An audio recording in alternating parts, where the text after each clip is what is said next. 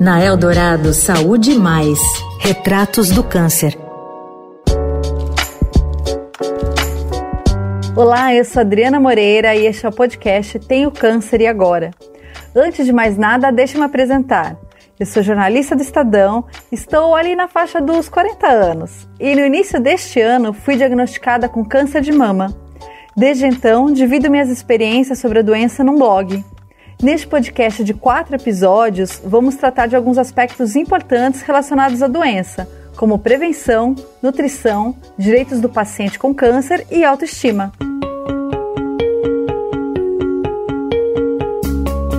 Hoje vamos falar sobre direitos do paciente com câncer com a doutora Fernanda Zucari, especialista em direito do consumidor e de saúde.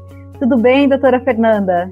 Tudo bom, Adriana? É um prazer muito grande estar aqui com você e obrigada pelo convite. Obrigada por estar aqui com a gente. É, bom, doutora, é, a gente sabe que o tratamento do câncer é uma coisa bastante cansativa, né? É, é cansativo físico e psicologicamente. São muitos tratamentos, são muitas informações, é uma realidade muito nova. E muitas vezes o paciente não tem muito tempo de ir atrás dos seus direitos, ele desconhece, né? Eu acho até que os médicos, os próprios médicos, na hora que, que passam o, o diagnóstico, já deveriam dar uma cartilha, já deveria ser, né, ter, dar mais informação para a pessoa, porque realmente a gente acaba deixando passar muita coisa. Eu mesma fui descobrir que tinha certos direitos por acaso, assim, né? Fazendo pesquisa para alguma coisa relacionada ao blog, me deparei com direitos e falei, nossa, mas eu tenho direito a isso? Eu não sabia. E você é. sente isso no, no seu, nas suas consultas, assim, nos seus atendimentos? Eu sinto muito isso. É, é uma coisa muito perceptível, porque até você conseguir todas as informações, né? Tudo isso já podia estar compilado. Existem alguns hospitais que, inclusive, já têm algumas cartilhas né, que realmente ela deveria vir junto com o, o diagnóstico, o prognóstico do, do, do, paciente. Né? Isso é super importante, porque é uma nova realidade, né? É, assim que você se depara com o fato de você vai ter que enfrentar uma doença, é, o, e agora, como é que vai ser? O que, que eu vou fazer? Eu tenho direito? Será que meu plano de saúde cobre? Será que meu plano de saúde não cobre esse tratamento? Né? Eu tenho muita experiência aqui, a gente pede muitas tutelas de urgência. É, just, justamente esses, esses tratamentos, né, é, é, é, essa dificuldade que a pessoa tem, às vezes, de conseguir uma coisa com plano de saúde, o médico fala que determinado tratamento seria mais importante, seria melhor, e o, e o plano de saúde nega. Então, eu já vou aproveitar que você tocou nesse assunto e já vou emendar. É, quais são as chances do paciente de conseguir isso na justiça e qual é a rapidez disso, né? Se é uma coisa rápida, se é moroso, como é que a justiça lida com essas demandas? É, essas demandas elas têm, até um dos direitos é, do paciente com câncer é ter a tramitação é, com prioridade, né, dos processos, então sempre é algo de urgência, né, o paciente não pode esperar, né, um processo normal até você ter uma sentença que muitas vezes pode demorar meses ou até anos, o paciente não tem, a gente precisa disso para o dia seguinte. É, às vezes o medicamento está acabando no dia seguinte. Então, assim, a gente tem uma, faz uma correria aqui muito grande. A gente até brinca, a gente fala, a gente é advogado que anda com, com o isopor do lado, porque a hora que falam o, o medicamento está liberado, a gente já vai com o isopor e com o gelo, porque é uma, é uma correria muito grande mesmo, né? E a gente está ali do lado do paciente, enfrentando aquilo junto, querendo que aquilo é, dê certo, tudo. E o tempo, né, Adriana? O tempo é uma coisa muito importante para esses processos, porque a gente não tem esse tempo. Então a gente precisa de tudo. Ah, é para ontem? A gente precisa de tudo para ontem. Foi ruim nessa pandemia que a gente, para marcar um despacho, tinha que marcar de forma virtual, né, online, a gente não, não tinha mais a possibilidade de estar no fórum, são coisas que não, não dão para esperar. Então, a gente precisa, sim, da, da agilidade do Poder Judiciário, nem sempre a gente tem. E, às vezes, quando a gente tem essa agilidade, não tem o medicamento na farmácia. É, então, assim, tem vários recursos, né, várias formas da gente obrigar, seja o plano de saúde, seja o estado, seja o município, a fornecer esses medicamentos. Então, assim, tem famílias que podem, mas a maioria não podem. São, são remédios de alto custo e que a gente precisa, às vezes, para uso contínuo, tudo. Então, o tempo é uma coisa essencial né? Em quanto tempo, mais ou menos, que tem que sair essas decisões? Quanto tempo vocês conseguem um medicamento ou autorização para algum exame, alguma coisa assim? Para medicamento, às vezes a gente tem um pouco mais de dificuldade, porque às vezes não tem na farmácia, o remédio está em falta, é, então a gente tem ainda essa burocracia, né, de chegar com a, com a tutela de urgência, que é a antiga que a gente chamava de liminar, chegar com isso na farmácia e falar, olha, não tem, entendeu? O remédio não tem aqui.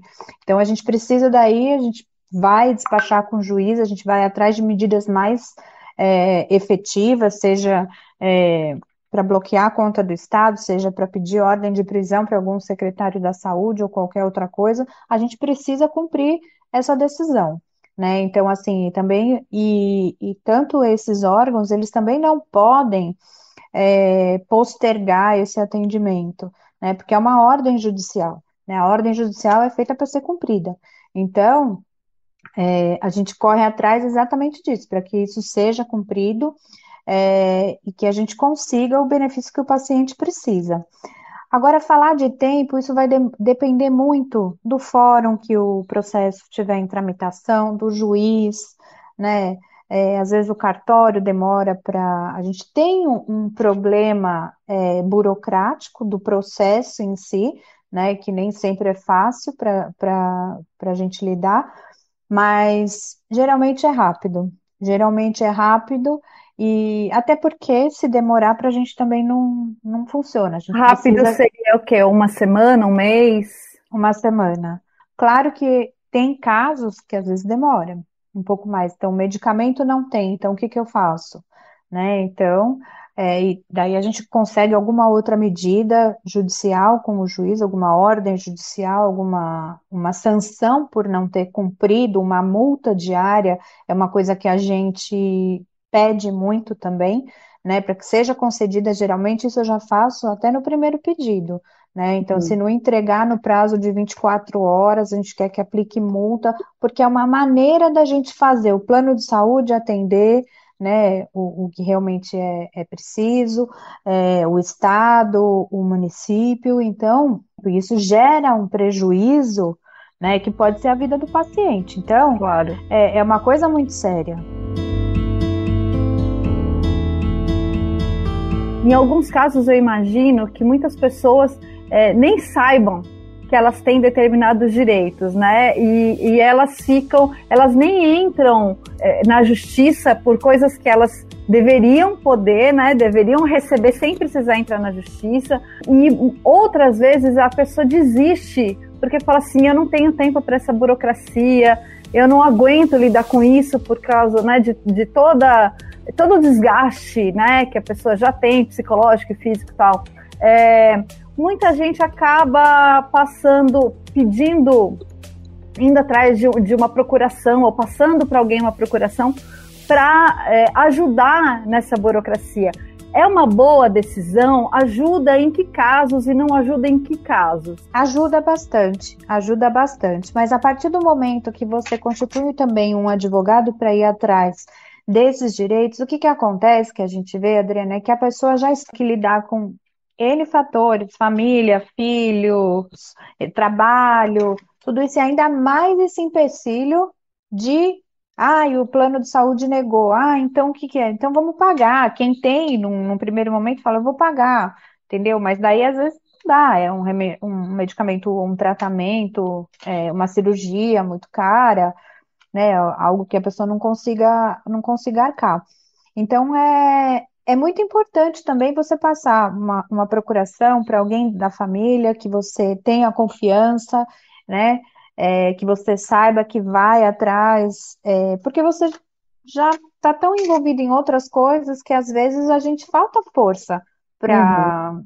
para lidar com tudo isso, né? Então, e até melhor que não seja a, o próprio paciente, muitas vezes o acompanhante é tão, é tão, às vezes a gente não, não tem noção da realidade, mas o acompanhante que vai junto, às vezes ele não tem dinheiro para comprar um lanche, para para ficar ali a tarde inteira, né? Ele tem dificuldade em locomoção. Então, assim, tudo isso também é, envolve a cura do paciente, porque o paciente uhum. vai ter que fazer ou a quimioterapia ou um tratamento ali toda semana, tal. Quem leva, quem busca, né? Quem pode Sim. ficar, se vai ter dinheiro. Então é tanta coisa, uhum. né, que envolve. E tem tantas variáveis também, porque pode variar de município, de estado, tem algumas coisas. Por exemplo, em São Paulo, eu sei que quem está é, fazendo tratamento quimioterápico e eu acho que radioterápico também, você tem direito a transporte gratuito, né? Você tira o cartãozinho, consegue, consegue transporte. Tem a questão do carro adaptado que você falou, que é super complexo, que envolve várias fases até você conseguir, depende muito da sequela que você tiver em relação ao câncer. Então, são tantas variáveis e são né, tantas nuances que é, a pessoa realmente muitas vezes não consegue acompanhar, né? Exatamente. Aposentadoria por invalidez, será que eu tenho direito? Então, assim, tudo isso vai depender de um laudo, né, de uma perícia que é feita pelo INSS, depende da sua incapacidade. Né? Se for uma incapacidade definitiva, daí você vai conseguir essa aposentadoria por invalidez. Mas tudo isso, até você descobrir todos os seus direitos, né? Às vezes, muitas vezes, alguma coisa passa ali, uhum. né? Então, assim, por isso que é, é, é importante a pessoa é, procurar seus direitos ali, ou ter alguém que dê um suporte para que uhum. ela possa saber quais são os direitos dela, porque isso vai facilitar muitas vezes no tratamento. Bom, doutora, e a gente teve agora uma reviravolta no caso da, da PL da quimio oral, né? Que todo mundo dava como certa que, que seria aprovado, né? Que o presidente é, não vetaria é, esse projeto de lei que dá aos pacientes o direito a fazer a quimio oral, né, do, enfim, que os planos de saúde são obrigados a fornecer esse medicamento. E, e o presidente surpreendeu todo mundo e vetou esse projeto de lei. O que, que acontece agora? Como é que ficam as pessoas que já estavam tomando a quimio oral com base nessa decisão? E, e para quem ainda é, vai ser diagnosticado ou vai receber esse, é, é, essa recomendação médica, é, o que, que essas pessoas devem fazer? Como é que a gente fica agora? É, eu até queria falar mesmo isso, porque assim, é lamentável esse veto, né? É uma coisa assim absurda se você considerar que os planos de saúde eles tiveram 49,5% de lucro né? A gente está falando, na verdade, são 17,5 bilhões de reais de lucro. Então, falar, justificar um veto né, presidencial falando que por conta de previsibilidade, insegurança jurídica, né, assim, é um absurdo. Mas é, ainda bem que veto também a gente derruba, né? Então, a gente acredita que isso vai ser sim derrubado, né? Então a gente uhum. precisa de no mínimo 257 votos, tá? É, a gente precisa de 257 votos na Câmara. Na Câmara e de 41 dos senadores. Para quem já estava se tratando, não muda alguma coisa? Para quem já estava recebendo a quimio oral, com esse veto, é, a pessoa, o, o, plano de saúde pode voltar a falar, não, não vou te fornecer mais, problema seu? Poder eles podem, né? Poder eles podem, até porque houve esse veto. E por via judicial, a pessoa pode vir a conseguir? Pode sim, por via judicial. É, a pessoa pode entrar com uma ação pedindo uma tutela de urgência, né, para que continue até essa decisão, até porque se ela já, o plano já estava concedendo isso, e se o plano agora se recusar, o que é importante também as pessoas saberem, é que a gente precisa dessa recusa. Né? A gente precisa desse documento de recusa do plano de saúde, esse é um documento essencial para a ah, Então quer dizer que se o plano falar, não, a gente vai se a gente não vai mais fornecer para você, ela precisa ter isso documentado para justamente levar para a justiça. Exatamente, a gente precisa dessa negativa é, para que a gente possa levar isso para a justiça. E isso é para uma pessoa que já estava sendo medicada, né? Agora, quem o médico recomendar nesse momento é, uma quimio oral e, e, o plano de saúde não liberar por causa dessas questões, é, também tem uma chance na justiça? Também tem uma chance, justamente por conta da pandemia.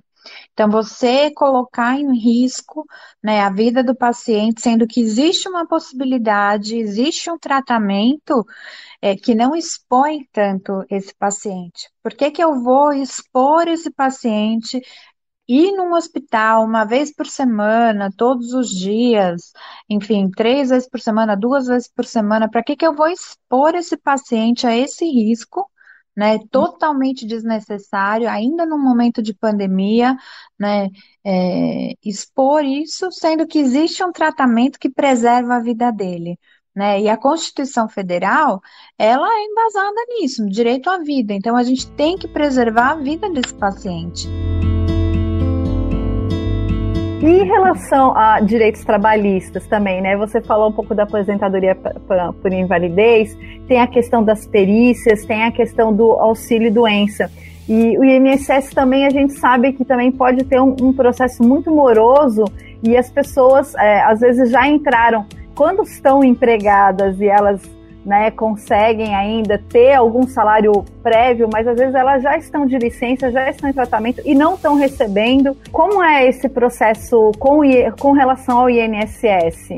É, a, a, pessoa que ela não consegue, não está recebendo, né, ela precisa daquele dinheiro, não está recebendo salário, não está recebendo auxílio doença ainda e não está conseguindo fazer a perícia, né? Está nessa burocracia. Existe alguma forma também de, de pedir um, alguma coisa para acelerar ou para ser mais rápido na, na avaliação, né, no laudo daquele paciente? Sim, isso é muito importante, porque sem o laudo do INSS, o, praticamente o, o paciente ele não consegue fazer nada. Né? Então, muitas vezes fica na dependência desse laudo. É, e a gente pode sim também entrar com uma ação, se for necessário, né, para que haja o agendamento e haja a, a realização dessa perícia. Ou então, já que o, o, o próprio sistema está sobrecarregado, que por hora eles então entendam que o, que o laudo que foi apresentado já está é, tá de acordo, ou eles agendam, né, para a data mais próxima, ou então que eles considerem o laudo já existente, né? E que o paciente já tem. Que muitas vezes não, a gente não tem, tem esse tempo e a pessoa vai ficar ali quantos meses esperando o agendamento sem receber, né? Do INSS, muitas vezes precisa também procurar o Poder Judiciário para esse tipo de coisa. Uhum. E não é todo mundo que tem direito, né, ao auxílio doença. É, acho que muita gente às vezes tem muita certeza que vai chegar lá e vai conseguir e acaba não tendo porque é preciso que a pessoa tenha contribuído com o INSS por um tempo, né? Exatamente. Muita gente que não tem é, essa contribuição, às vezes a gente até vê uma solução para pleitear o LOAS, né? Nesses casos. O LOAS assim. seria o que exatamente? É aquela prestação continuada, né? Então, se a pessoa nunca contribuiu, mas é, realmente comprova que, que não tem condições financeiras, não recebe, não, não, não tem emprego, é, não contribuiu, mas está numa situação de, de pobreza mesmo, né? Daí a gente consegue esse, esse benefício da prestação continuada, que é o LOAS. Uhum. E uma que é de um salário mínimo, né? e desde que a pessoa tenha 65 anos ou mais. Né? Então, daí ela tem esse direito a, ao LOAS, uhum. quando a pessoa não contribuiu com nada. Bom, tem uma pergunta que eu sempre faço no final para os entrevistados, que é o que, que você acha importante dizer para uma pessoa recém-diagnosticada em relação aos seus direitos legais Olha, o que eu diria, Adriana, é para a pessoa não se conformar com um não, né? Porque, assim, muitas vezes você vai receber o não do plano de saúde, é, do próprio, próprio estado, do próprio município. Procure seus direitos né? Porque cada caso é um caso, às vezes fala, ah, eu acho que eu não vou conseguir por conta desse tratamento. Não, eu acho que é, é importante, é, dependendo do caso, a pessoa nem precisa constituir um advogado, existem os juizados especiais cíveis, então, se é uma, uma questão de plano de saúde que envolva essa parte do consumidor, também é, é importante, a pessoa pode, até 20 salários mínimos, ela pode ir sem advogado, tirar as dúvidas dela, né? Acima de 20 já precisa um advogado que, que esteja acompanhando essa pessoa, mas é importante que ela não, não, no primeiro não, não se conforme né? Então, assim, sempre duvide, olha, deixa eu ver se eu não tenho realmente esse direito. Peraí, é, eu tenho eu tenho realmente que cumprir o, o rodízio de carro, de veículos, eu tenho realmente que esperar anos, eu tenho um processo que se saísse aquilo logo também aquilo ia me ajudar. Então, assim, as pessoas com câncer, elas têm prioridade na tramitação dos processos, né? Então são tantas coisas que às vezes a, a, as pessoas não sabem, mas o que eu diria é para não se conformar com o não. Pergunte sempre, consulte um advogado, é, procure uma defensoria pública se a pessoa não puder pagar um advogado, mas não se conforme com o primeiro não, né? Eu acho que a pessoa tem direito a ter o melhor tratamento né? Isso não é favor do Estado, isso é obrigação do Estado e é um direito de todo cidadão. Felizmente o tempo é curto, mas teria espaço para a gente falar muito mais. Quem sabe no futuro próximo a gente volte a se falar e, e entre mais nesse tema que é muito bacana e ajuda muita gente, né? Ah, com certeza. Eu estou super à disposição. Eu agradeço, foi um prazer muito grande. Sempre que precisar, pode contar comigo. Obrigada. Bom, esse foi mais um episódio do podcast Tenho Câncer e Agora. No próximo e último episódio, vamos falar sobre a autoestima feminina durante o tratamento do câncer. Acompanhe também o blog Tenho Câncer e Agora no Estadão.